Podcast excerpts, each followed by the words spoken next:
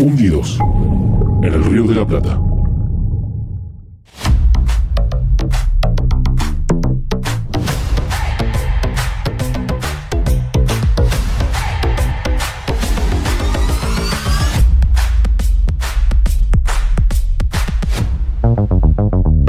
¿Qué tal amigos? Bienvenidos a Hundidos Podcast, eh, un episodio más, porque si hay algo que el mundo necesitaba era otro podcast, episodio Yes. de 12 de esta primera temporada, ya estamos acercándonos a, a esa cumbre orgásmica que será el final de la temporada, no, no sé por qué, pero digo. Eh, qué éxito el episodio con el monito Vargas, es impresionante la repercusión en las redes, todavía no se estrenó, así que espero que sea así, ayúdenme. Un espectáculo. impresionante, un éxito. Tremendo episodio. No, no, abrumador. Si, no lo, si son de las dos, tres personas que no lo vieron, vayan a verlo ahora cuando termine este episodio. Pero bueno, hoy tenemos otro episodio maravilloso. Yo soy Vasco, me conocen de Herejes el podcast eh, y si me conocen de otro lado les pido mil disculpas. Y me acompaña hoy mi querido amigo, el hombre que festejó a todo trapo los 40 años, casi pierde la nariz una persona, hay gente que todavía no aparece. eh, después de la fiesta, eh, ¿Qué pasó pero bueno, ayer? sí, exactamente. ¿Qué pasó ayer? Versión colegiales. Damián Castiglione, el querido Larvita. ¿Cómo estás? Hola Vasco querido, ¿cómo andás? Bueno, bueno, no, no voy a negar nada de lo que dijo, es todo cierto. Incluso lo del episodio del Monito Vargas, así que vayan a verlo. Pero como siempre, muchas pilas y una alegría estar acá con ustedes dos para otro episodio de Hundidos que se viene muy, muy interesante.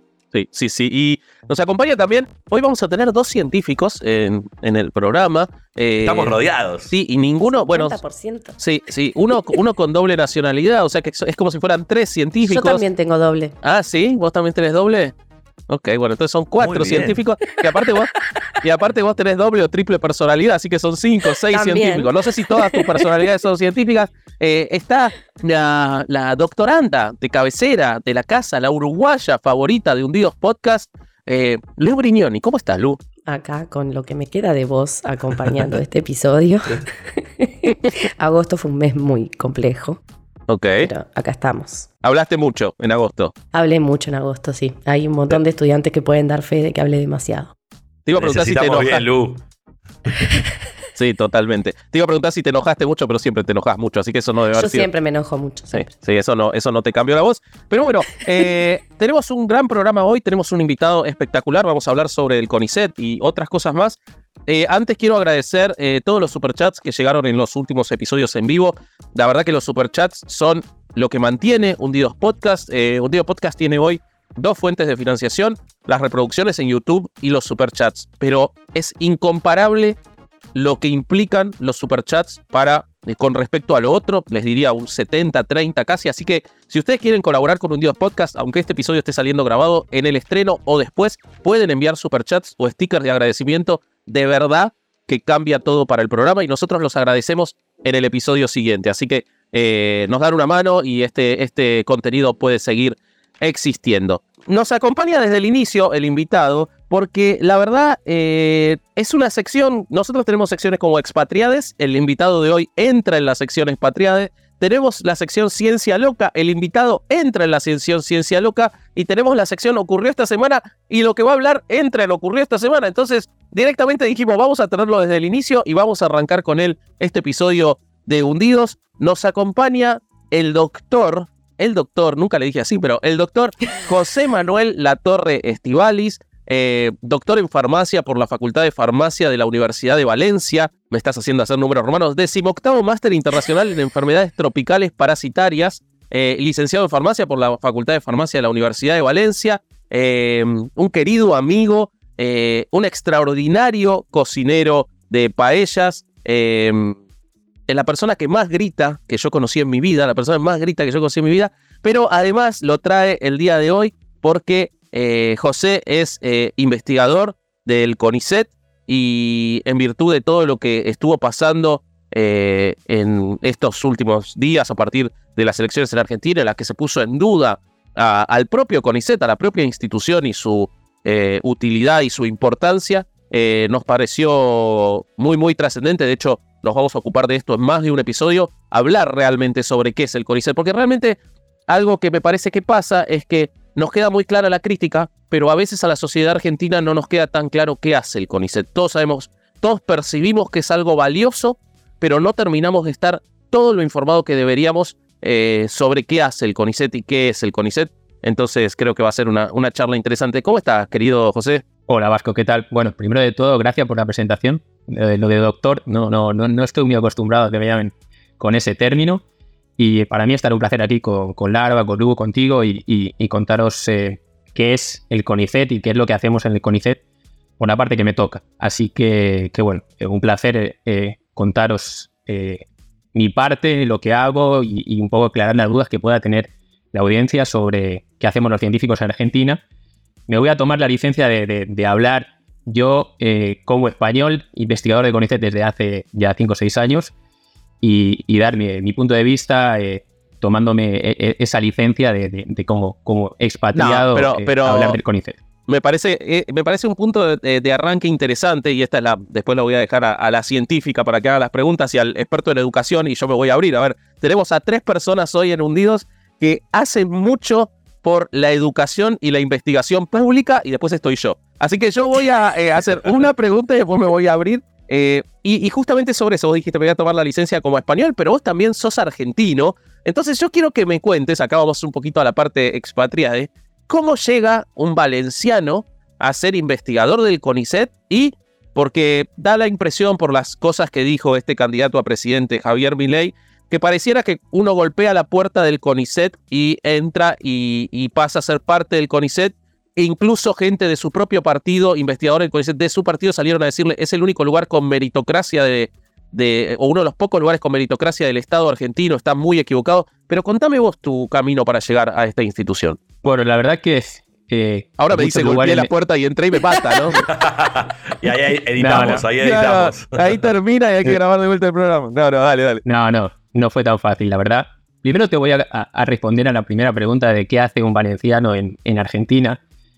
Em, y, bueno, eh, mi mujer es, eh, es argentina, eh, nos conocimos haciendo el doctorado en, España, en, Valencia. Y después em, del doctorado estuvimos trabajando en la Fiocruz en, en, Brasil durante cinco años, en el Horizonte. Ah. Y después de ese tiempo ya tuvimos una hija ahí en, Brasil. llegó el momento de decir que nos, queríamos establecer en algún lugar, pero queríamos seguir haciendo ciencia y ciencia en lo que a nosotros nos gustaba. Yo trabajo con insectos y eh, estudio cómo, cómo se comportan los insectos y, trato de manipular ese comportamiento para eh, tener algún tipo de beneficio, bien sea a nivel eh, de, polinización en el caso de las abejas o del control de la transmisión en el caso de chagas. Y mi mujer trabaja también en ciencia, ella trabaja en enfermedades desatendidas y volver a España en esas temáticas era muy complicado. teníamos claro que cuando estábamos en Brasil queríamos estar con la familia, sobre todo después de, de que hubiera nacido Maya, y a nivel laboral, eh, como te dije, era muy complicado el regreso a España porque son temáticas que, en el primer mundo no interesan. Eh, otra cosa hubiera sido que estuviéramos trabajando en diabetes, en Alzheimer, en cáncer. Ahí se, te abren más puertas. Y entonces surgió la oportunidad de, venir a, Argentina, donde CONICET dispone para los argentinos un programa especial, que es el programa Raíces, que permite la vuelta de investigadores eh, argentinos a, trabajar en, lo que sería CONICET, ¿no? Y Perdón, un programa que fue muy exitoso, ¿no? Y que trajo a muchos argentinos de afuera a trabajar a Argentina. Exacto. No es que, digamos, les, facil... o sea, les facilita la llegada, es decir, hay un llamado particular para argentinos radicados en el exterior que quieran volver. Hay un determinado número de, cargos a disposición, pero los que se presentan compiten entre ellos por ese número de cargos. No es un cargo, no por el hecho de ser argentino o científico en el exterior, te van a abrir la puerta del CONICET para trabajar.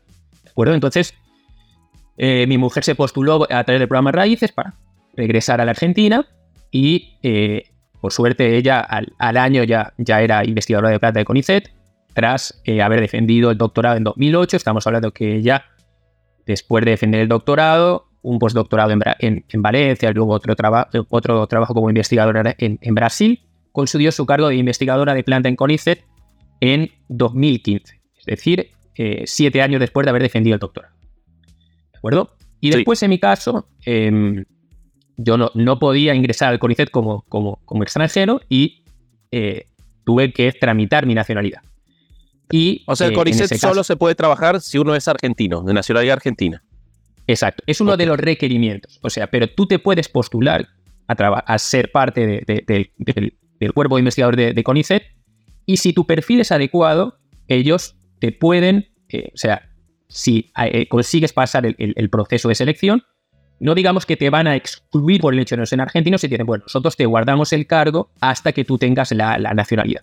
¿De acuerdo? Ajá. Ok. Entonces yo cuando eh, volvimos de Brasil, o sea, no, eh, ingresamos, eh, en- yo me- eh, nos trasladamos en 2015, inicialmente tuve una beca postdoctoral eh, como investigador postdoctoral de CONICET y después en 2018 ya pasé a ser investigador de CONICET. Es decir, ocho años después de haberme recibido como, como doctor en, en Valencia, Claro. finalmente en 2018 tuve mi cargo de investigador. Y, Ok. así- y así fue un poquito el- el- el- la historia de, de cómo acabamos trabajando para CONICET después de, de haber hecho el doctorado en Valencia. Y fue, y, y- y los requisitos para poder ingresar, ya más allá de vos en particular como español, que se le agrega esa cuestión, eh, es decir, es un número cerrado, no es, no es una cosa fácil entrar al CONICET, como quizás No, dio a De entender. hecho, no, de hecho, eh, yo entré durante el gobierno de, de Mauricio Macri, que hubo una reducción muy importante en cuanto al número de cargos que se habilitan año por año para ingresar como investigador de CONICET. Y eh, nosotros realizamos, o sea, para todas las instancias eh, de CONICET, que van desde becarios doctorales, becarios postdoctorales, investigadores de CONICET y promociones dentro del propio estamento de CONICET, hay una serie de, controles y de, eh, de, comisiones que analizan todo ese tipo de, procesos. Es decir, por un lado, los, becarios doctorales tienen que eh, mostrar su, informe, o sea, sus notas académicas para eh, que la comisión vea que, ha tenido una buena trayectoria durante su formación. Después deben de presentar también el plan de trabajo que va a regir su investigación doctoral durante 4 o 5 años, en qué lugar lo van a, realizar ese doctorado y quién son sus, eh, sus directores de tesis. ¿De acuerdo? Entonces, eso, todos los que se presenten para beca doctoral, bien sea en ciencias duras o bien sea en letras, son evaluados de acuerdo a, a esa orden de mérito y después, de acuerdo al número de cargos disponibles o de plazas o de becas, se ranquean y son elegidos los mejores de ese ranking. Y ese tipo de control se está establecido en todos los estamentos. Es decir, yo cuando tuve que, que- que presentar mi cargo, o sea, cuando tuve que presentarme para eh, entrar como investigador de CONICET, se me evaluó mi trayectoria desde que defendí el doctorado, se me evaluaron mis trabajos que publiqué desde entonces, las asistencias a congresos, la formación de recursos humanos, eh, dónde iba a trabajar, cuál era mi plan de trabajo y quiénes, y quiénes eran mis, mis directores de carrera en ese caso. Y Ok. Eso se presenta a una comisión y es evaluada por expertos en el área. En, mi caso, biología molecular, insectos, y de Paella. acuerdo al... la- el- si fuera por esa parte, eh, sumaría un montón de puntos. Eso lo puso en el currículum, ¿no? Lo de Ah, la. Venía con un, venía con un bolsito de paella la- el currículum. Venía en una Ziploc. Exacto. Y entonces te evalúan para el ingreso eh, con esa serie de requerimientos y después, según la categoría en la que entres dentro de investigador de CONICET, hay cinco categorías diferentes. Yo estoy como investigador asistente, que es la, primera categoría. Para subir de categoría te evalúan cada... eh, tienes que presentar lo que has hecho durante el periodo eh, eh, que llevas en esa categoría. Y en mi caso, cada año yo tengo que entregar un informe de trabajos publicados, formación de recursos, asistencia a congresos. Todos los años tengo que entregar ese informe y es evaluado por la comisión correspondiente. Y si quiero promocionar la siguiente categoría, tengo que presentar ese informe. Y en el caso de que tengas un informe desaprobado, eh, te quedas inhabilitado para em, pedir alumnos, conseguir proyectos.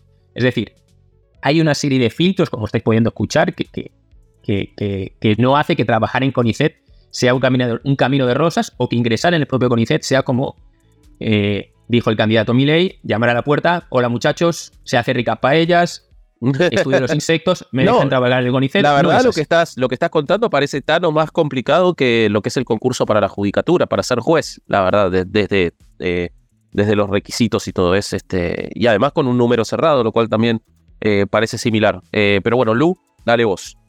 Em, yo te voy a preguntar, no, no porque yo no sepa, sino porque capaz que al, al resto del mundo no le termina de quedar claro cómo funcionan este tipo de organismos. O sea, porque no es que el CONICET es un lugar físico en el que están todos los investigadores y todos están ahí investigando cada uno en su cosa, sino que viene a ser más como un agente financiador y vos además tenés un cargo que depende de una universidad o otro tipo de institución en el que tenés que desarrollar tu investigación, que me imagino que también tiene sus, eh, sus requerimientos y que tendrás eh, que responder a superiores y otra cantidad de filtros y, evaluaciones continuas por ese lado también. Entonces capaz que nos puedes contar un poco más de eso. Sí, o sea, el CONICET es un ente autártico que, pertenece al Ministerio de Ciencia y, y es el organismo encargado de eh, financiar y de promover eh, la investigación en diferentes áreas en Argentina. Y cuando digo la investigación, me refiero a un montón de áreas que abarcan desde las, desde las letras hasta las ciencias eh, aplicadas al agro, a la energía atómica, la paleontología. Es decir, no es exclusivamente ciencias, ciencia, digamos, eh, dura en el sentido de algo aplicado eh, o algo desde la parte de la biología, porque la gente siempre a veces tiene ese sesgo de pensar en ciencia en solo como la parte de los tubitores de ensayo, las pipetas. El clásico científico loco de las películas. Exacto. bueno, lo que pasa es que ustedes no justo entran en esa categoría, entonces no ayuda a eso. Exacto, no, no ayuda a, eliminar e, ese, ese, ¿no? Claro. Y entonces el CONICET es como el órgano, es el organismo que utiliza el Ministerio de Ciencia para eh, promover la ciencia, contratar a, contratar a los científicos, dirigir también de alguna manera cuáles son las áreas prioritarias en las que es necesario eh, invertir eh, más esfuerzos, más recursos. Y en relación a tu pregunta, también hay una parte de científicos de CONICET que tienen doble dependencia. Es decir, son investigadores de CONICET, pero que también son profesores de universidad. Y eso es muy importante porque un, investigador o una investigadora, en la mayoría de casos, si investiga suele ser un docente tal vez con una mayor capacidad de enseñar. Porque, digamos, tiene un, background, tiene un, bagaje diferente aquellos eh, docentes que se dedican de manera exclusiva a eh, dar clase. ¿no? A veces quien está a la mesada tiene otro punto de vista que ayuda a tal vez transmitir las ideas, los conceptos de una manera diferente.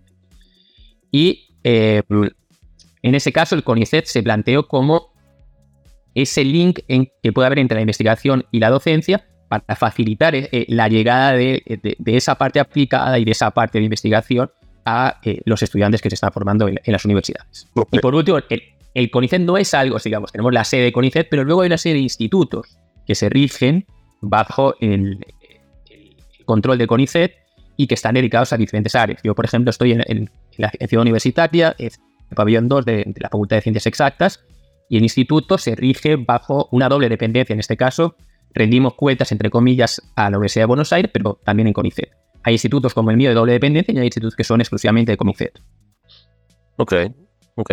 ¿Larvita? Bueno, yo te quería preguntar más o menos porque a partir del, debate que bien mencionaba el Vasco acerca de, la victoria de Milei en Las Paso, se puso en el ojo de la tormenta eh, mucho el tema de la cantidad de gente que emplea el CONICET, que era mi primera pregunta, para saber más o menos exactamente cuánta gente emplea. Y después, si ustedes que trabajan allí, eh, a partir de todos estos episodios, digamos, mediáticos que se dieron, si está esta, o sea, cómo se vive esto que se marca entre lo que es eh, las ciencias duras, las ciencias blandas, porque creo que mucha de la gente que apoya los dichos del, del candidato o el precandidato a presidente quizás eh, hace un freno en cuanto a lo que es ciencias duras y ciencias blandas para diferenciar, digamos, lo que consideran desde su, obviamente, opinión, que puede llegar a ser productivo o no a futuro, poniendo un poco el ojo y la crítica ahí. Quería, bueno, saber tu opinión al respecto.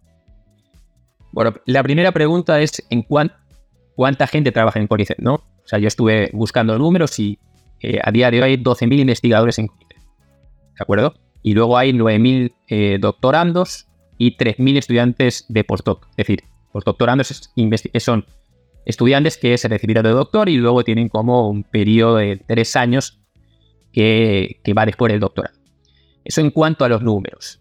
Em, Javier Gerardo, Milei, eh, dio el, no, e, e, ese, ese. Al gallego le gusta decir a la gente por nombre de pila, aunque no la conozca nadie más. Eso es un dato Me encanta, me encanta, me encanta. no, lo podemos llamar Javi si, queréis, Javi, Como vos quieras. más directo.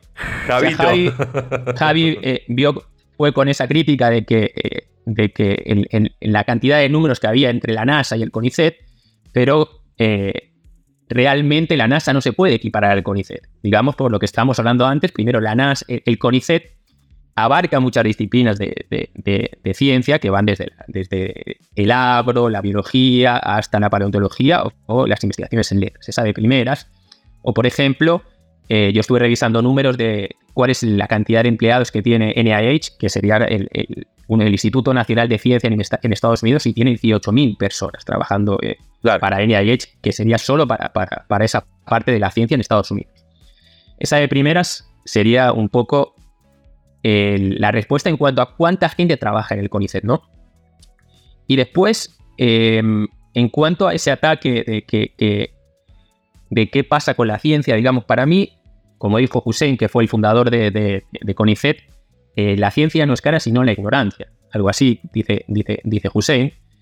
Em, y considerar también que siempre está ese, ese, ese, ese dilema entre ciencia aplicada y ciencia no aplicada. Para mí es buena ciencia o mala ciencia. Es decir, la buena ciencia al final va a traer resultados que pueden ser más o menos tangibles en, bueno, una patente, eh, algún protocolo para eh, manipular ciertos compuestos, imagínense, o sea, no, no todo tiene que ser eh, directamente un producto o un método de enseñanza. Digamos, para mí el debate debería centrarse en buena y mala ciencia. O sea, puede haber muy mala ciencia en alguien que está trabajando con con, cosas súper complicadas porque no realiza los controles adecuados, no llega al, a desarrollar una estrategia experimental adecuada. Entonces yo creo que va más por ahí de eh, buena ciencia y mala ciencia que eh, tal vez ciencia aplicada o no aplicada. Al final la buena ciencia va a tener una aplicación, es como yo lo veo. ¿Y qué, cuota de, culpa o responsabilidad crees que tenemos eh, los propios científicos en que la gente no sepa bien lo que hacemos, para qué lo hacemos, para qué sirve y por qué es tan importante defenderlo y en vez de estar sacándole recursos tendríamos que estar dándole probablemente muchos más. Esa fue una discusión que ocurrió mucho durante la pandemia, ¿no? También. Me parece que ni si ocurrió todo eso, pero no se, no se terminó de resolver eh, esa cuestión. Para mí la clave es la comunicación.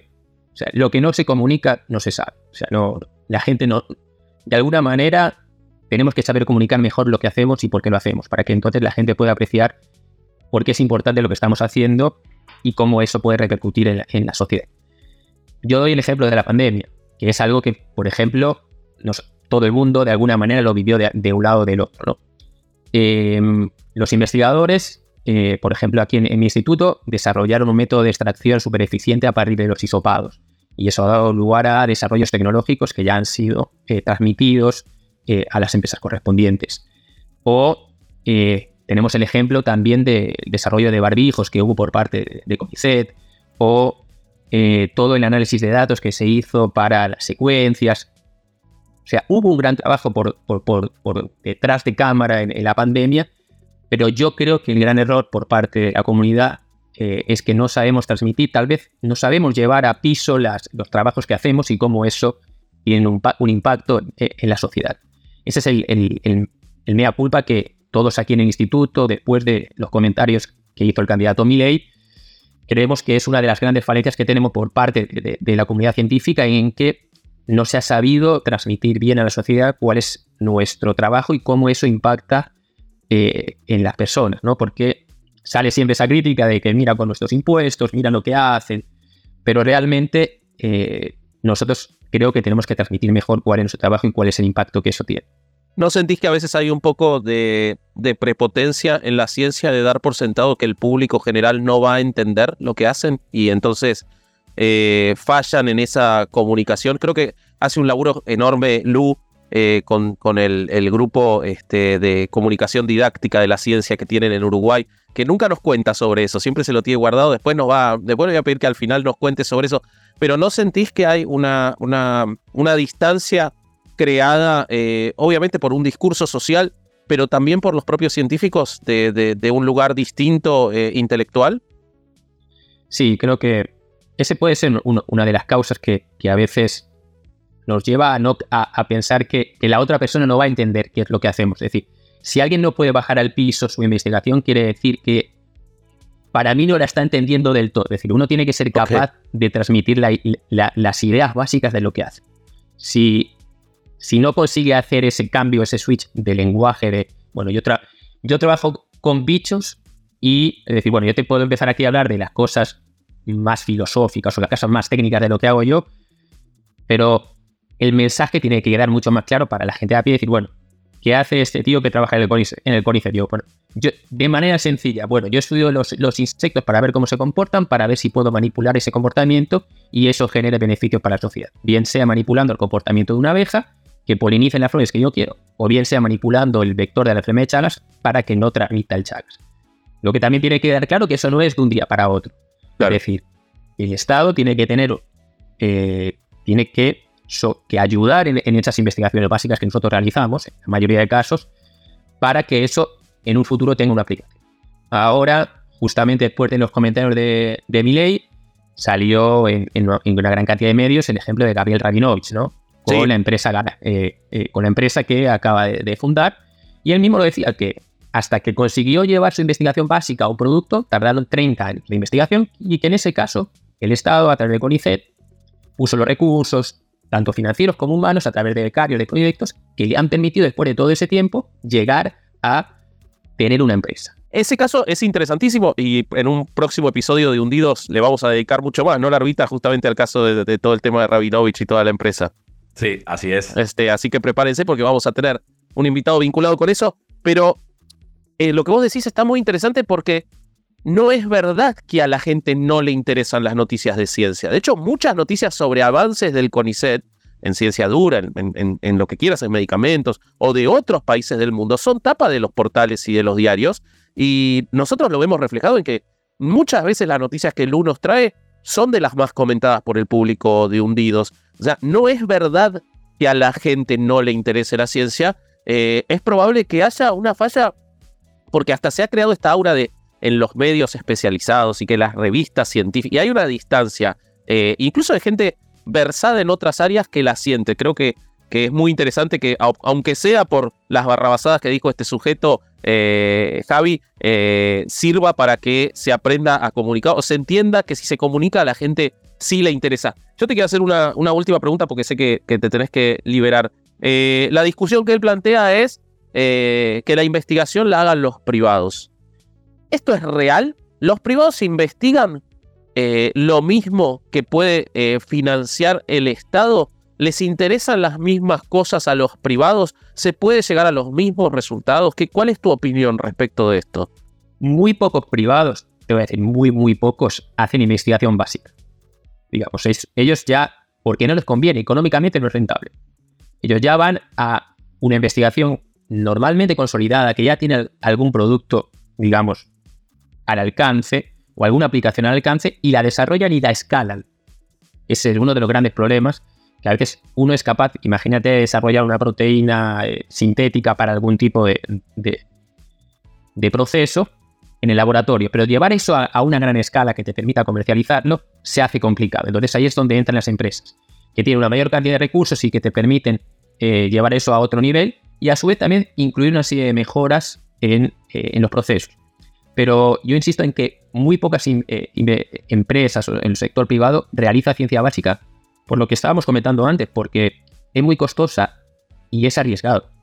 O sea, imagínate que Gabriel Rabinovich hubiera ido a cualquiera de las grandes eh, farmacéuticas y les hubiera dicho, mira, tengo estas galectinas que son es una proteína súper promisoria que podría servir para eh, bien eh, atacar el cáncer o intervenir en, las enfermedades de autoinmunes hace 30 años. Y esto me va a llevar un tiempo. Me tenéis que poner fondos y, gente para desarrollar esto. Y las empresas hubieran dicho que no, porque decir, eh, la empresa obviamente busca beneficio y si no tiene claro que eso va a generar un beneficio, no va a invertir. Y entonces ahí es donde debe entrar el Estado para financiar ese tipo de, investigaciones que están en el inicio. obviamente que esto lo hemos hablado otras veces, tienen que existir prioridades, ¿no? Sobre todo en países como el nuestro, yo me incluyo ya como, como un argentino más, donde no, nadie, O sea, no sé por qué, pero está bien. No me preguntaron a mí. Claramente a mí no me preguntaron, pero bueno. No, lo vieron en el obelisco el, el 18 sí, de diciembre lo vieron en el obelisco es argentino, sí, sí, sí. Yo me intenté colar en el, en el bus cuando pasaba la selección. Me vieron tirarme de un puente. Ah, sos vos ese. Era ese. Sí, eras vos, eras vos. No me sorprende nada. Eh, a lo, que iba un poco también, que es, que es lo que, que, que atacan también, eh, es decir, bueno, se despilfarra o, o, o, se gastan los recursos del Estado.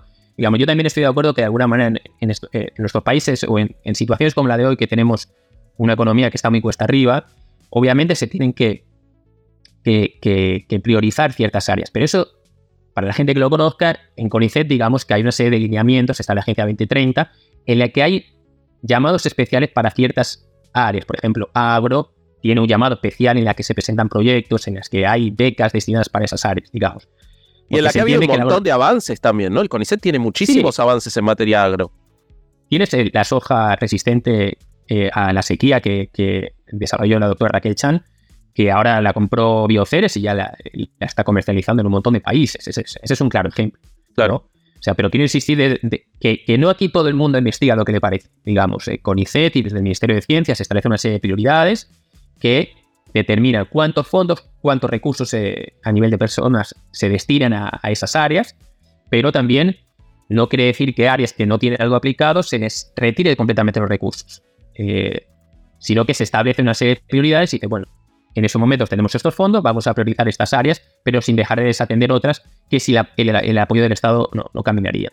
Ok, ok, clarísimo. Clarísimo, José. Eh, muchísimas gracias. La verdad, estuvo sí, sí. Eh, contrario a todas mis expectativas, explicaste muy bien. Eh, este, la verdad, estoy, estoy, era una apuesta que yo tenía con Larva. Eh, yo le dije, no se le va a entender un carajo y este episodio va a haber que tirar la basura. Y me dijo, no, no, tenele fe al gallego. Tenele fe al gallego, hace buenas paellas. Sí, sí, sí, sí ganaste. Sí, sí, ganaste, ganaste la orbita como siempre una vez más. Eh, gracias, José. Escúchame, ¿querés? Eh, no sé si en, vos no sé si haces difusión por redes sociales, por Twitter, si querés este, compartir algún, algún documento o lo que sea que, que te interese compartir, este, decinos o, o, o, dónde se puede buscar la información de lo que hace el CONICET, lo que a vos se te ocurra. Repetimos, José está hablando a título personal, él no viene a representar al CONICET, eh, habla a título personal. Los demás que Pero están sí en el viene a representar a los argentinos. Ah, eso sí, eso sí. Muy bien. Eso sí. Bien. Este, pero, pero nada, la verdad que estuvo, estuvo buenísimo, Gallego. Decine, decinos lo que, lo que quieras para, para cerrar. Bueno, también agradecer eh, la invitación, Vasco, por eh, estar aquí en Hundidos. Ha sido un placer conversar con vosotros y explicaros un poquito de, de lo que es el CONICET, que hacemos los científicos en Argentina, y, y pensar un poco cómo podemos eh, hacer llegar eh, nuestro trabajo a la sociedad. Y en cuanto a redes, em, el, solo les invito a la gente que, que, que, por ejemplo, visite la página web de nuestro instituto, que es el, el IFIBINE, eh, Instituto de Fisiología, eh, Neurociencias y Biología Molecular, que, que, que, tiene un detalle de todo lo que hacemos aquí en el instituto. También en el CONICET eh, dispone noticias eh, de manera diaria prácticamente de las investigaciones que hacen diferentes grupos de investigación. Y, y bueno, estoy aquí para lo que haga falta, para cualquier duda y para cualquier eh, problema que, pueda surgir con, esos ataques que hace a veces cierta, ciertas personas al conjunto de científicos para mostrar que, que bueno, que no estamos aquí eh, haciendo la plancha y, sin hacer nada. Perfecto. Igual quédate tranquilo, José, que después pasa la vorágine electoral y nada, y van para otro lado, ¿viste? También hay que agarrarlo como de quien viene y en el momento donde viene. Así que tranquilo y que sea lo mejor para todos ustedes. Sí, sí, sí. Así, bueno, hay que esperar a ver qué pasa de aquí dos meses y, y luego, bueno, eh, vamos a ver cómo nos reacomodamos, ¿no? Sí. Ya pasamos por la época en la que no teníamos ministerio y que era una secretaría. Pasamos por eh, el Riojano, que prácticamente cerró el ingreso a Conicet. Y bueno, si viene. Sí, nos mandó a lavar los platos. Exacto. Si viene Javi, bueno, ya veremos cómo, cómo hacemos para, para seguir adelante con, con, nuestras investigaciones y seguiremos con la lucha. Si gana Javi, editamos todo esto para que parezca que hablaste bien de él. Como claro. ya le decís Javi y todo eso, tú te, claro, claro. tú te haces magia aparte es amigo del gallego también. Así que bueno. Y le ponemos la peluca. Sí, totalmente. Bueno, eh, muchísimas gracias, José. Y nosotros seguimos con otra noticia y sección. Pasó esta semana. Bueno, y en Pasó esta semana vamos a hablar de, de, una noticia realmente tremenda, muy preocupante y que para mí da para charlar de otras cosas y, y, y muy vinculada a la política y a la ética de la política. Eh, que es el caso del periodista, militante y candidato, precandidato a diputado en la Argentina, Ezequiel Guasora, el cual esperemos que para cuando salga este Aparezca. programa ya haya sido detenido, pero al momento en el que se está grabando esto, hoy es miércoles 6 de septiembre, está prófugo, lleva 25 días prófugo.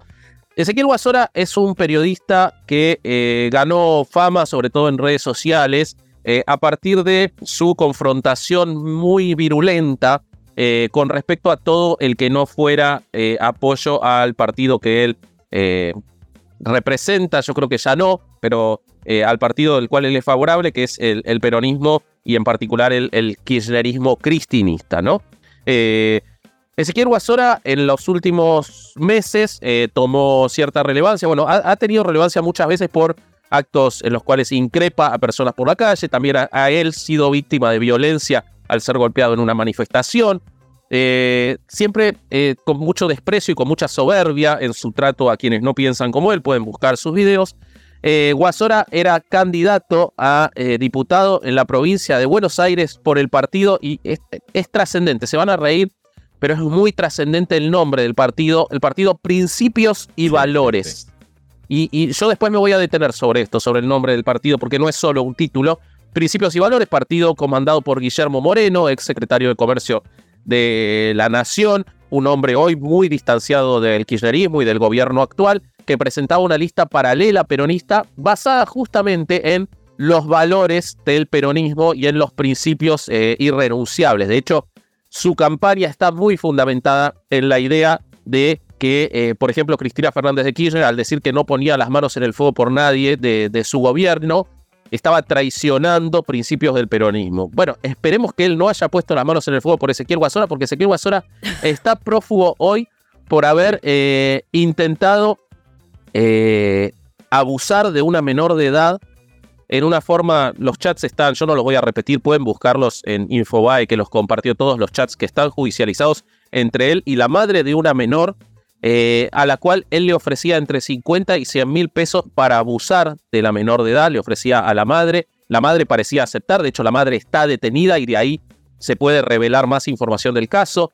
Estos chats fueron tomados por una amiguita de la nena a partir de lo que la nena le contaba que estaba sufriendo en su casa, de cómo la madre la exponía a, trata de personas y abuso de menores, eh, capturaron de manera muy valiente los chats, los acercaron a la justicia. A partir de eso, cuando fue a votar la madre de la menor fue detenida, pero Guasora, que es el que estaba del otro lado y que es el que proponía el abuso de manera aberrante, le decía eh, que lo iba a hacer drogándola para que esté dormida, le decía entre otras cosas que qué pena que no se la había entregado antes cuando tenía 8 o 6 años, le pedía si no conocía o si no le conseguía otras nenas de edades de 10, 8 años, todo eso está en los chats, les repito, es una cosa espantosa.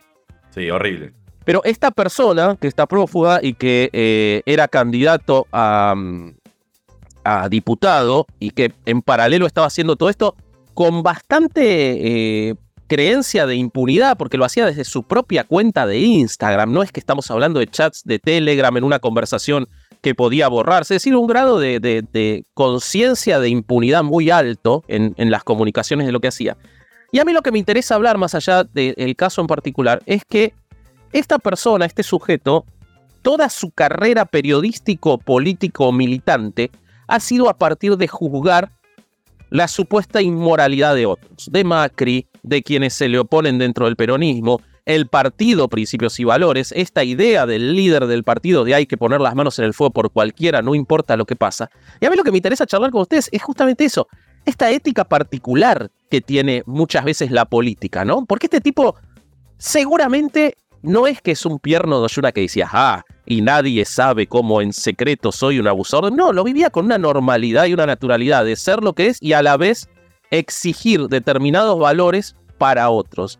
Entonces, me llama mucho la atención esa disociación ética que tantas veces vemos en muchas personas, pero en particular en la política, ¿no? O sea, un, monstruo, un tipo que estaba violando la ley, pero además estaba pretendiendo cometer actos absolutamente aberrantes, exige valores a otros. Entonces, la consideración, como a veces tenemos una ética personal tan, tan distorsionada, ¿no? No sé qué les pasa con eso.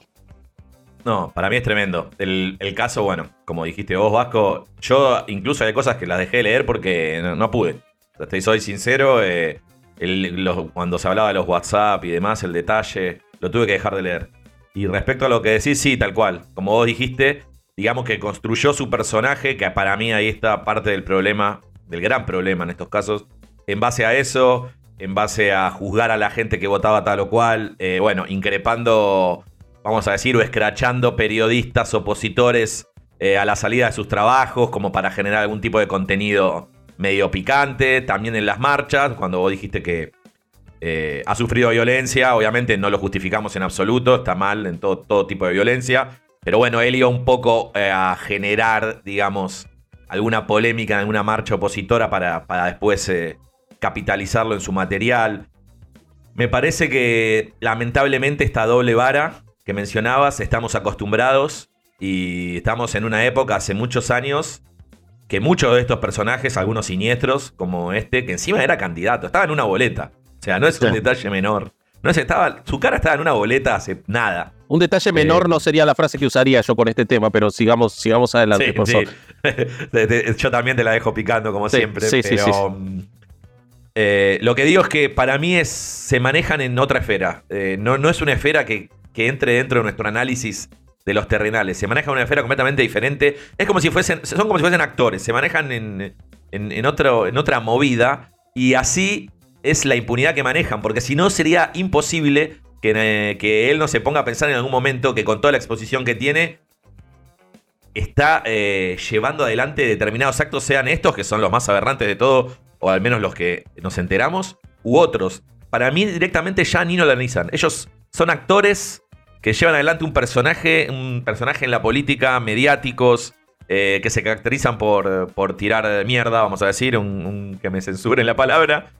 Y ya están en, eh, sí, están en otro plano. Ni lo analizan porque están tan más allá del límite que para mí lo toman como y lo van normalizando. Hasta que, bueno, ahora, como dijimos, está prófugo de la justicia por cosas que, nada, es tan solo escucharlas ya se te, se te pone la piel de gallina. Súper interesante lo que planteas de que son actores, porque pareciera que en un punto exigimos eso de, de la política y, y terminan eh, cayendo en la política estos personajes que tienen esa capacidad de no mostrar quiénes son verdaderamente, ¿no? Porque Guillermo Moreno, el presidente de su partido, que hasta hace dos semanas antes de las elecciones, a las cuales Guasona no se presentó a votar porque sabía que iba preso, hay que agregar, o sea, alguien se lo avisó. Em, Sí. Eh, este, se hacía entrevistas con él y todo. Yo lo digo desde ya, por supuesto que no digo que Guillermo Moreno supiera de estas, este, de estos actos aberrantes de Guasora, ¿no? Eh, no, por supuesto que no. Pero lo que sí, eh, desde que se eh, ocurrió y desde que está prófugo y desde que los chats están, es decir, hay semiplena prueba, no ha habido expresión ni de rechazo, ni de repudio, ni de nada del partido Principios y Valores o del propio Guillermo Moreno. Entonces, eh, pareciera que también esa moral es, es- es muy floja o es muy adaptable, o como vos decís, so- tienen otra forma de concebir la ética y la moral que el resto de la sociedad. No sé, Lu, estás afirmando, no sé qué, qué te pasa con todo esto. Además de asco y todo asqueroso, inmundo. em, ¿Eso por mí? No, por la Ah, noticia. ok, ok. O Ah, por la te tolero. claro, conmigo ya tenés anticuerpos. No te rías que te morís, Eh, dale, sí. Ahora todo soy vuelvo. Sí. Em, no, yo lo que creo es que ellos no es que tienen em, una doble moral. Esa es la moral que tienen. Para ellos no está mal comprar niños, comprar niños, comprar mujeres, pagarle a gente de menos recursos para que haga lo que ellos quieren. Para ellos eso está bien. Saben que no es legal, saben que no lo pueden hacer, pero para ellos no es ningún problema. Y saben, por otro lado, que son impunes, como decía Larva. Entonces, eso mismo creo que es lo que termina generando que ellos se muevan con total libertad, que hagan lo que quieran y mientras tengan los amigos correctos va a estar todo bien. En algún momento va a saltar por algún lado o bueno, eh, como decías vos, la, la amiguita la ayudó a denunciar a la niña esta, que, que pedazo de ovario las gurisas, la Sí, verdad. totalmente. Impresionante. Este, com- como hace poco que había una noticia de unas niñas que habían grabado uh, justamente cuando a la niña la, la atacaban porque nadie le creía. Y eso de, de- de la política de, de los, que estás con- los que están conmigo son todos buenos y les tenés que creer y los tenés que defender y poner las manos en el fuego, pasa en todos lados. Nosotros ahora acá tenemos un senador que está en juicio también por eh, pagarle a menores de edad para tener este, relaciones sexuales. En este caso varones, pero es lo mismo. Y el- al presidente, cuando le preguntaron, el presidente dijo, no, bueno, es mi amigo, él me dijo que no, y yo le creí, porque a los amigos hay que creerle. Qué Y locura. ahora están saliendo todas las pruebas y el tipo sigue insistiendo que no, que es todo mentira, que lo están difamando, que le digan quiénes son los que están denunciando y a, la- y a las familias de los denunciantes parece que ya las estuvieron amenazando para que no digan nada. Entonces, es todo tan asqueroso, tan repugnante que, ta, no, no hay mucho para opinar. Yo, yo lo único que, que haría un asterisco, y de nuevo, hacer un asterisco no es la expresión adecuada para este tema, pero eh, yo lo único que, Paréntesis. que- claro, un paréntesis mejor, eh, es, vos decís, para ellos está bien. Eh, está bien porque saben que no van a tener consecuencias, porque si pensaran que está bien en el sentido ético, lo harían público, lo- no lo harían a escondidas. O sea, Pero no pueden, porque está penado. O sea, eh, Pero, claro, una co- pero ah, hay mucha gente que te dice una cosa es lo que dice la ley y otra cosa es lo que está bien, porque la esclavitud fue legal y no sé qué fue legal Claro. y que el aborto sea legal no hace que está bien. O sea, hay gente que, que- que te dice eso. Por eso, entonces vamos a una, hay una mura- moral propia o una este, distinta, distorsionada de, de lo, lo aceptado socialmente, y para ellos es Sí, válido. Sí, pero por supuesto, como hay para, para muchas cosas. Ahora, eh, ¿por qué no dice cómo se previene esto, no? Pero, y, probablemente eh, es súper complejo y, todos sabemos que la pederastia ha existido desde que existe el hombre y todos sabemos que acá hay más de un responsable y hay una cuestión, un montón de cuestiones sociales, pero ¿qué poder le damos a sujetos que lo único que han exhibido como este sujeto eh, es este, violencia o iracundia y le damos un poder porque no podemos desconocer el factor poder en llegar a No. estas situaciones. No, no, imposible, Vasco. Y el poder es otorgado, el poder no se obtiene, por- el poder Sí. se otorga socialmente. Entonces, tenemos que revisar, porque eh, la verdad, no, nadie podía saber y no podemos hacernos responsables de que ese sea su delito. Pero de, de que este- un sujeto con la conducta que exhibía esta persona podía tener algún acto de violencia. De hecho, ya tenía una denuncia previa por violencia a una expareja. Eh, y le seguimos otorgando poder. Y, se, y, se, y lo tratamos como folclórico muchas veces. Lo hacemos en el fútbol, lo hacemos en la política, lo hacemos en el espectáculo.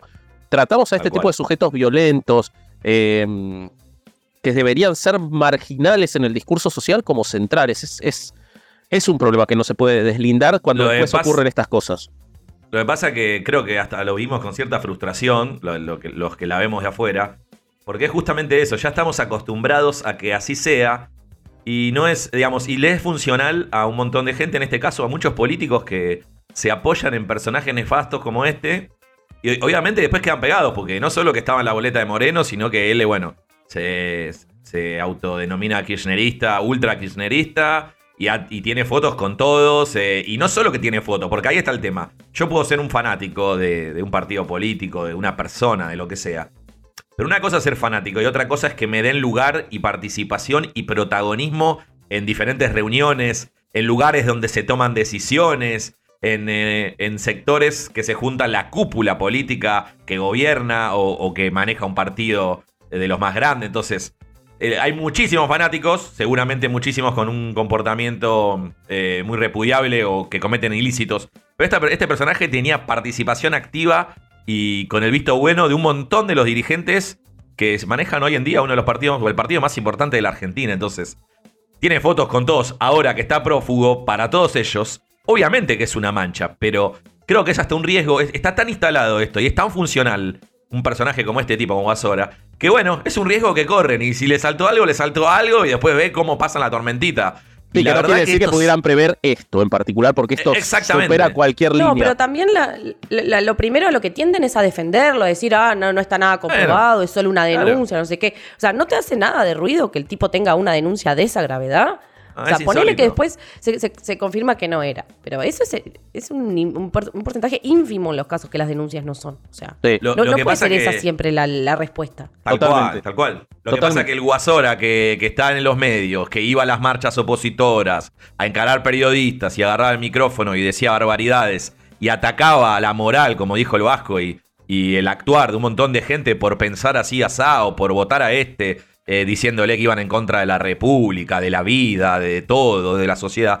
Esa parte le sirve. Entonces, usan esa parte y después cuando viene lo bravo, porque estamos hablando de una persona prófuga, abuso de menores, o sea, un tipo que está en toda la foto, en la boleta, Bueno, ahí medio que nadie dice nada, se abren, eh, Moreno no habló nada, ninguno de los que, de los que lo venía bancando y le daban lugar en, en- Pero en- mínimo en la mesa condena. chica. Nada, nada, nada, nada. Silencio de radio, como quien dice. Sí, sí, lo que pasa es que uno, cuando uno exige tanto, como Moreno, que le repudió lo que dijo Cristina de no pongo las manos en el fuego por nadie, algo que me parece lógico y, y él exhibe un corporativismo eh, trastornado cuando le dice, porque Cristina eso lo dijo en virtud de eh, Julio López, ¿no? Entonces, Sí. puede existir la posibilidad de que un tercero en comando en un ministerio, vos como presidente, no sepas qué hace ni quién es a lo mejor. Entonces, es razonable, no poner las manos en el fuego, es exigir poner las manos en el fuego por cualquiera. Es una cuestión hasta sectaria, eh, de fanatismo, corporativa e irracional. Entonces, Moreno, con ese discurso que le exige tanto a los demás, queda encerrado en su propia lógica, porque si sale a repudiar a Guasora, no está poniendo las manos en el fuego. Ahora, si sale a defenderlo, no puede hablar Ah, nunca más en su vida. De, de nada, sí, sí. Entonces sí. queda encerrado en su propia lógica de lo que él le exigió a los demás. De nuevo, lo mismo que ocurre con Guasora cuando termina con esta, con esta causa, ¿no? Que, por supuesto, no ha sido condenado. Eh, estamos hablando de una persona que presuntamente cometió delitos, pero la verdad, la prueba es abrumadora y la condición de prófugo nunca ayuda tampoco, ¿no? No ayuda a nada, claro. Para nada. Pero bueno, bueno, vamos a, si les parece, a cerrar esta sección y vamos a irnos con eh, más hermosas noticias que nos trae la árbitra. Larva, te tira la posta. Bueno, y como en todos los episodios de Hundidos, hay un clásico que es que Larva nos trae alguna noticia para este, que la conversemos y que nos sintamos peores como seres humanos. Así que en este caso, ¿de qué vamos a hablar, querido Larvin? Bueno, en este caso, estimados eh, hundidos, vamos a hablar de lo que podemos llamar eh, la ludopatía creciente en los adolescentes. Y obviamente, cuando hablo de ludopatía creciente, me refiero, o nos referimos, eh, a lo que es eh, apuestas y juego, consumo de juegos, pero de manera online. Como ustedes eh, saben, sobre todo a partir de la pandemia, pudimos acceder a, a varios informes que se dieron las últimas semanas de que el uso de estas plataformas, y sobre todo en Argentina, en toda la región, en Latinoamérica mucho, pero sobre todo en Argentina, creció de manera exponencial y de un año, en casi dos años, creció como el 30%, con esta particularidad, que la mayoría, eh, o en el, en el rango etario que más creció, fue en los adolescentes. Qué locura. Eh, no, sí, es una locura. Cada vez que buscas más para leer o, o investigar un poquito. Antes, eh, hace, durante la pandemia, teníamos muchos especialistas que hablaban de consultas que llegaban de chicos de 15 años para arriba. Ahora ya estamos en do- varias de 12 años. O sea, chicos de 12, ni me quiero imaginar, ni, me- ni quiero imaginarme ustedes con 12 años eh, accediendo a lo que es eh, un juego, o sea, la timba, en línea, digamos, básicamente. Pero es una realidad, viene en constante crecimiento, es una problemática.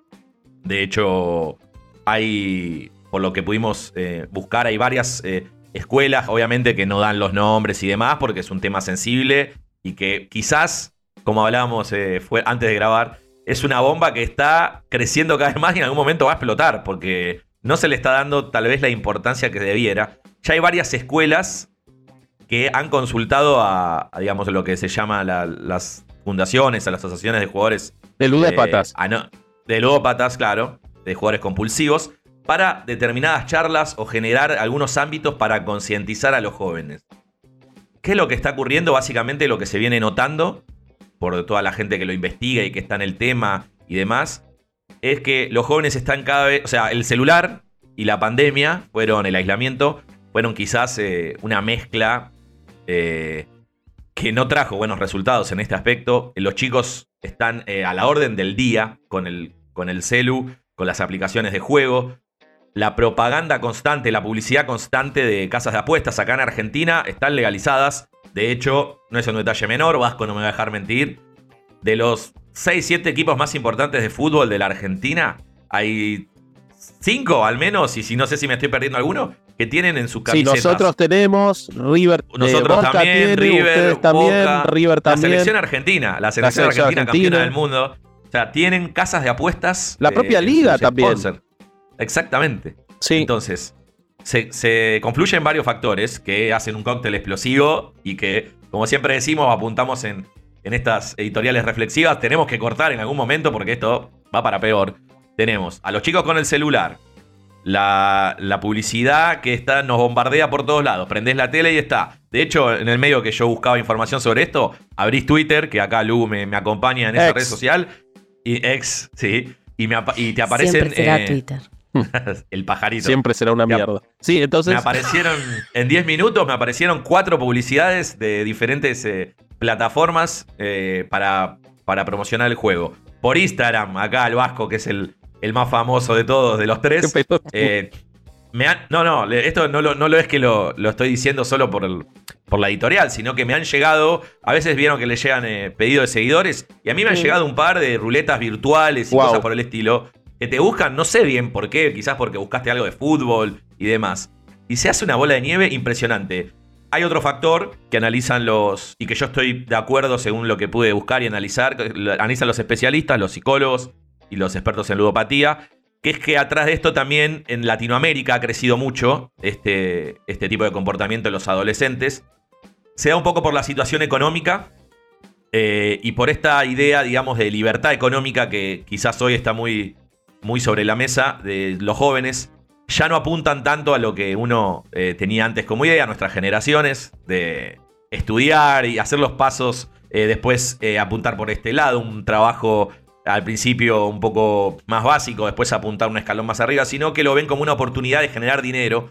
No es tanto de buscar un empleo que te dé dinero, sino generar dinero de alguna manera, con el condimento que muchas de las apuestas que hacen, por ejemplo, la que más creció fue las apuestas deportivas, ¿no? Novedad por lo que venimos diciendo. Pero claro, ¿cuál es el, el engaño acá? El engaño es generarle al, al ludópata, al adicto, o al, que todavía, o al que juega y todavía no sabe que es adicto, pero tranquilamente se está volviendo uno de ellos.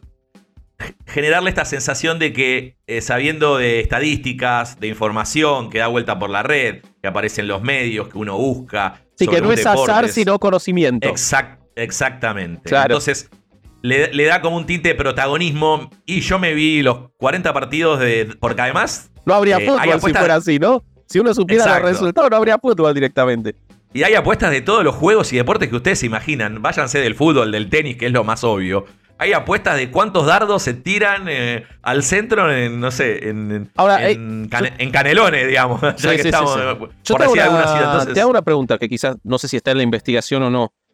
Pero para esto se necesita, no voy a ir a lo que se necesita ser mayor de edad, porque, o sea, no, Sí. no, no, obviamente es, la- la- los recursos para limitar eso son muy, muy difíciles de ejecutar, pero acá se necesita el acceso a una fuente de dinero, probablemente a una tarjeta de crédito o similares, y yo me imagino que eh, a la exhibición de un documento, muchas de estas, no sé de estas páginas, porque no, realmente nunca hice apuestas deportivas, pero en un montón de páginas en las que te exigen, eh, por ejemplo, Mercado Libre, tenés que acompañar escaneado tu propio documento para poder hacer compras y ventas, no ya apuestas. Esto, ¿qué dicen las investigaciones? ¿Se hace con complicidad y conocimiento de los padres o se hace a escondidas y les sacan la tarjeta de crédito a los padres?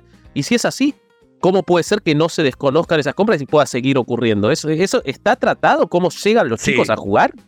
Está tratado, muy, muy buena la observación bajo. Digamos que ahí se puede. Podés decir como siempre. como siempre, como sí, siempre. sí. gracias. Eh, podemos dividirlo en dos. Por un lado son las que son completamente legales. En Argentina es legal, eh, creo que desde el 2020 o 2021. Con lo cual también eso las plataformas aprovechan. Entonces, en esas plataformas, obviamente, como bien decías, uno se tiene que registrar, uno tiene que ser mayor. Pero como no se toma conciencia de la problemática, a veces cuentan con la, con la. con el conocimiento, no sé si la aprobación, con el conocimiento de los mayores.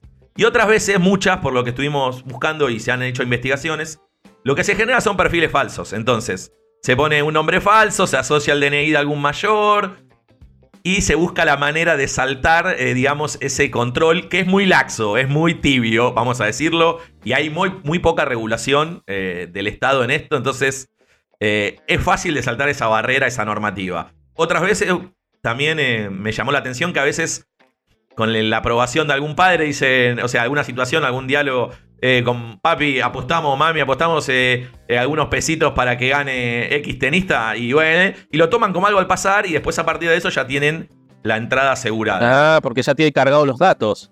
Claro, y obviamente la plata, mm, comentaban muchos especialistas y psicólogos que usan plata de mercado pago y aprovechando, digamos, la, forma virtual, las billeteras virtuales que hoy disponen los padres con sus hijos, que muchas veces la usan para la logística diaria, para el colegio, para comprar útiles cuando ellos no están y demás. Bueno, o, que le dan para viático de comida, como se decía en nuestra época, aprovechan esas billeteras virtuales y lo que debieran invertir en comprar un libro, un cuaderno, cuatro lapiceras, y ponen unos pesitos en apuestas acá. Y, y son cosas que se ven en la escuela, porque hay varios testimonios de docentes que los ven a los chicos tres o cuatro reunidos en las aulas, eh, viendo algo, viendo un episodio deportivo, un partido, festejando no, porque apostaron o están eh, jugando una fichita, como, dicen. No, una locura absoluta. Y después tenemos la otra mitad, que es el mercado, digamos, ilegal. Son plataformas que no están registradas, que no están acordes a la normativa, pero que existen y se lleva adelante la, digamos, la recolección de dinero a través de otros medios como links en WhatsApp, Telegram, se usa mucho, o sea, esta plataforma que viene a ser como un chat, como un WhatsApp, pero que se usa mucho para cosas que no están dentro del marco normativo legal. Sí, me acuerdo que vos Entonces, me hiciste conocer Telegram. eh, sí, ¿Te acordás sí, que te mandé el link? Sí, sí, sí. Eh, entonces se mandan links de pago, se puede depositar plata, se puede pagar por un pago fácil, se manda el comprobante, obviamente, como toda actividad o empresa que de esta índole, después el tema del cobro y, y lo que uno pudiera llegar a ganar con las apuestas, no, no está tan claro que retorne, ¿no? Porque, digamos, uno sabe dónde se mete. Cosa obviamente que no pasa en las empresas grandes, que, bueno, están en la tele, en la radio, en el diario y en toda publicación de toda red social que uno abre. El problema es que los chicos no son conscientes de esto. Eh, a esa edad, sobre todo, uno quizás no tiene todavía el, el- el raciocinio para decir, me la estoy mandando, estoy yendo por un camino que no va. Y piensan la mayoría en esto. Juego una fichita, juego X cantidad de plata, le apuesto a que Messi hace un gol antes de los 50 minutos y gano una plata y con esa plata puedo hacer otra cosa o apostar en otro. Entonces se empieza a generar una bola de nieve en chicos muy chicos que todavía están en desarrollo, que es gravísimo y en muchos casos advertidos más por los especialistas, psicólogos o, o docentes que las familias. En la casa. Quizás porque. Sí, que en la casa. Quizás porque no están tan conectados con lo que es la realidad hoy en día de, de lo virtual que a partir de la pandemia, digamos. creció Claro, es un lugar manera- secreto dentro de tu propia casa, tu teléfono. Exactamente. digamos. Uno cuando, cualquiera de nuestra generación, cuando piensa en un ludópata, piensa en una persona sentada en un bingo desde Sí. las 3 de la tarde que hay sol hasta las 12 de la noche jugando o jugando a las maquinitas. Bueno, eso cambió. Cambió, está en el celular, los chicos acceden en cualquier momento, saltean estas barreras, tienen plata a disposición, pero no saben el daño que se están provocando. Sí, una adicción muy difícil de curar y con consecuencias Sí. gravísimas, ¿no? Sí, sin duda. Sí. Sin ir más lejos, una experiencia personal. Yo tuve, bueno, una nutricionista por muchos años que también era especialista en temas de ludopatía y he presenciado alguna, alguna charla junto a ella porque, bueno, uno puede hacer un aprendizaje de eso y de la adicción que tenía esta gente. Y lo que marcaban siempre como el principal eh, problema o, lo más triste, vamos a decirlo, de una enfermedad como esta es que el ludópata siente esa adrenalina de cuando va perdiendo, no solo que piensa que en el próximo tiro, en el próximo apuesta va a ganar, o sea, que va a recuperar lo que perdió, sino que va a duplicar y va a pasar a ganar. Entonces, siempre esa adrenalina es la que termina hundiendo más a la Sí, persona. vive con esa convicción. Exacto. Voy a Que la recuperar. próxima sale. Exacto, la próxima sale, recupero y no solo que recupero, paso Claro. arriba a 50, claro, y así. Y cada vez se hunden más en un pozo, bueno, a tal punto que yo he escuchado en esas, en esas eh, reuniones que he compartido, he escuchado gente que ha apostado o ha eh, hipotecado casas, títulos de departamentos familiares, una, una locura, una locura. Sí. Y- o plata de sus ver- trabajos. o- Sí, sí, sí. de lo que Y obviamente es, una enfermedad que te aleja de los tuyos, te aleja porque se empieza a generar una, una ola de mentiras y de, de esconder este accionar que, bueno, te rompe lazos, amistades, es, es, es realmente tremendo. Y el otro tema es que en varios de los deportes de elite se masificó tanto esto de las apuestas deportivas. Por ejemplo, que el otro día veíamos un jugador de la selección brasilera y del y que juega en Inglaterra, se llama Paqueta, que estaba a punto de ser transferido al Manchester City de Guardiola y se cayó su transferencia porque estaba en una inve- involucrado en una investigación de una apuesta deportiva que decía que lo iban a amonestar de, en determinado minuto del juego. O sea, A eso llega la, la gravedad y la apuesta de hoy en Bueno, y día. en el tenis es, en el tenis es impresionante la cantidad de, tenistas suspendidos por participar o, o ser eh, parte de redes de apuestas ilegales. Es gigantesco en el tenis eh, ese Es- asunto. exacto. Sí, a, a y mí me- esto de. Dale, dale. No, no, esto digo esto de que se haya diversificado. Los especialistas coinciden, yo opino exactamente lo mismo, que es un agravante que va a generar cada vez más apostadores. Digo diversificado porque antes uno apostaba en la quiniela, en el pro de gana este o gana el otro o empatan. O, no- y no había mucho más a la antigua. Ahora es Hoy sumamente tenés- atractivo. Exacto. ¿Cuántos laterales sacan en un partido de fútbol? ¿Cuántos saques erróneos hace el tenista favorito en el partido de tenis? Eh, o sea, es tal, tal el abanico de opciones que tiene que lo genera, ese efecto lúdico que genera sobre el usuario es atractivo. Entonces es cada vez peor esto. Sí, sí, a mí eh, lo que me, llama la atención y ahora, ahora dejemos a Lu para, para que termine este asunto, lo que, lo que tenga para decir, pero a mí lo que me llama poderosamente la atención es cómo hay adicciones y adicciones aparentemente en la sociedad, porque hemos hecho legislación para prohibir la publicidad de cigarrillos, incluso hay que, tienen que tener eh, elementos que disuasivos que demuestren lo dañino que es el cigarrillo, que lo es, y son campañas efectivas. Eh, se ha prohibido la publicidad de bebidas alcohólicas en los medios de comunicación, eh, creo que también en, en equipamiento deportivo, y sin embargo el juego sostiene, sé, sé que en muchas ligas y en muchos países se está empezando a prohibir, pero Sí. en la Argentina en particular, no sé cuál es el caso de Uruguay, en la Argentina sostiene más o menos a la liga el, el tema de las apuestas deportivas. Entonces, y cuando, se, y cuando en esos países se amenaza con quitarse eh, o se está prohibiendo, no es por la ludopatía, sino que es por el tema de las apuestas ilegales que distorsionan al deporte. Entonces, parece que hay adicciones y adicciones. Y se me hace gravísimo porque, como vos decías, a mí me ha tocado en casos muy cercanos, perdés tu casa, perdés trabajo, perdés a tu familia. Es este, una adicción terrible, terrible, terrible. Eh, Lu, No, que acá en Uruguay está prohibida la publicidad de apuestas.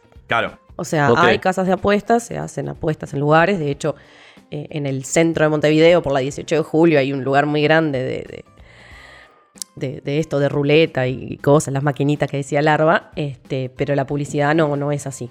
Eh, ta, existen, pero no, no se publicita. Eh, igual creo que estas cosas que, que aparecen online y que están por todos lados, en realidad eh, superan las legislaciones de los propios países, me imagino, porque si vos entras a una página de origen, no sé, no sé bien cómo es el tema en internet, digamos que no es como de nadie, los, la gente va a poder acceder igual. Bueno, en teoría, eh, los, li- los limitantes para el pago deberían estar. En muchas cosas estamos. No podés entrar a pagar desde. Si bien podías entrar a ver la página, en teoría, si está prohibido en tu lugar, no deberías poder entrar a pagar. Eh, Ah, pero, pero, si tenés, no sé, PayPal o algún. ah, sí, bueno, pero así. además el problema. O sea, creo que, que hay formas de. de- Sí, pero el problema no es ni la siquiera trampa, prohibir ¿no? las páginas, o sea, es no impulsarlas, eh, hacerlo más Claro. difícil y también hay que asumir, no puede ser todo responsabilidad social, la responsabilidad personal de no facilitarle a tus hijos menores de edad que tengan esos recursos. Sí, que Entiendo, entiendo que muchas veces es difícil por lo que dice Larva. Hay un acceso a dinero que está para otras cosas y que ocurrió toda la vida cuando éramos chicos, los de, se- se- de ahí se conseguía el dinero para comprar una botella de cerveza a escondidas o Sí. un atado de cigarrillos, ¿no? Lo que pasa es que esto... Quizás, claro, Sí. en esa época el juego era más difícil. Vos tenías que ir a una casa. Entonces tampoco era tan atractivo. Ahora los chicos lo tienen en el celular Claro. mientras van caminando por la Sí. calle. Bueno, Y me- lo que decían. Sí, no, Lu, sí. No, que eh, un comentario que escuché en, eh, de, de gente que conozco es que la- los nuevos famosos, o por ejemplo los chicos que salen de la casa de Gran Hermano, o lo que sea, Sí. como que lo primero que hacen es hacer publicidad de eso, de casas de apuestas. O sea, y que la gente está como para esa, y está, probablemente sí, supongo que cobran por esa publicidad que hacen. No creo ni que conozcan las plataformas, pero aparece por todos lados, fulanita de tal dijo que ganó no sé cuánto en la plataforma X de, de- de apuestas. Y eso, claro, así como se consume allá, se consume acá, o sea, Claro. absolutamente todo. Entonces, eh, ta, por más que acá supuestamente no hay publicidad, esas cosas llegan. Sí, 100%. sí, sí, sí, totalmente. Eso influye mucho y como ustedes dijeron, en algunos países, por ejemplo en España y en muchos países de Europa, eh, esto que hablamos de los equipos de fútbol, los equipos de fútbol no tienen permitido tener las publicidades de estas plataformas o de estos juegos online. Pero bueno, no es el caso de nuestro país y como bien dijo Lu, eso es otro factor clave. Mucho famoso, mucho influencer, eh, mucho youtuber eh, ha promocionado estos sitios o ha dicho que ha jugado y ha ganado con X evento. Y eso también en, los, en las nuevas generaciones genera un, una atracción que es difícil de romper. La verdad que mm, es un tema todavía quizás no está tan grave como pareciera. Se estima que hay 19 millones de jugadores en nuestro país. 7 de Wow. cada 100 ya... Sí, 19 millones de personas que juegan. No significa que sean adictos, pero ya se está considerando que 7 de cada 100 vendrían a estar dentro de la, de la categoría de adictos al juego. Es un online. montón. Es un montón. Así que espero no tener, no tengamos que hablar el año que viene en otro episodio de Hundidos cuando esto, los números nos indiquen que esto va en crecimiento, porque la verdad que es eh, una problemática que está siendo bastante poco tratada o silenciosa. Y que básicamente esto que decíamos, el paradigma de jugador que uno siempre tuvo en la cabeza, hoy tiene un acceso y una inmediatez por la virtualidad que es tremenda. y que no podemos ser inocentes. Sabemos, como ha ocurrido Sí. con la bebida alcohólica y con el cigarrillo, que pese a que las empresas siempre te van a decir lo contrario, apuntan a los adolescentes. Saben que el Sí. adolescente tiene ese consumo más irresponsable sin el conocimiento adecuado. Eh, no es inocente que Es esto ocurra.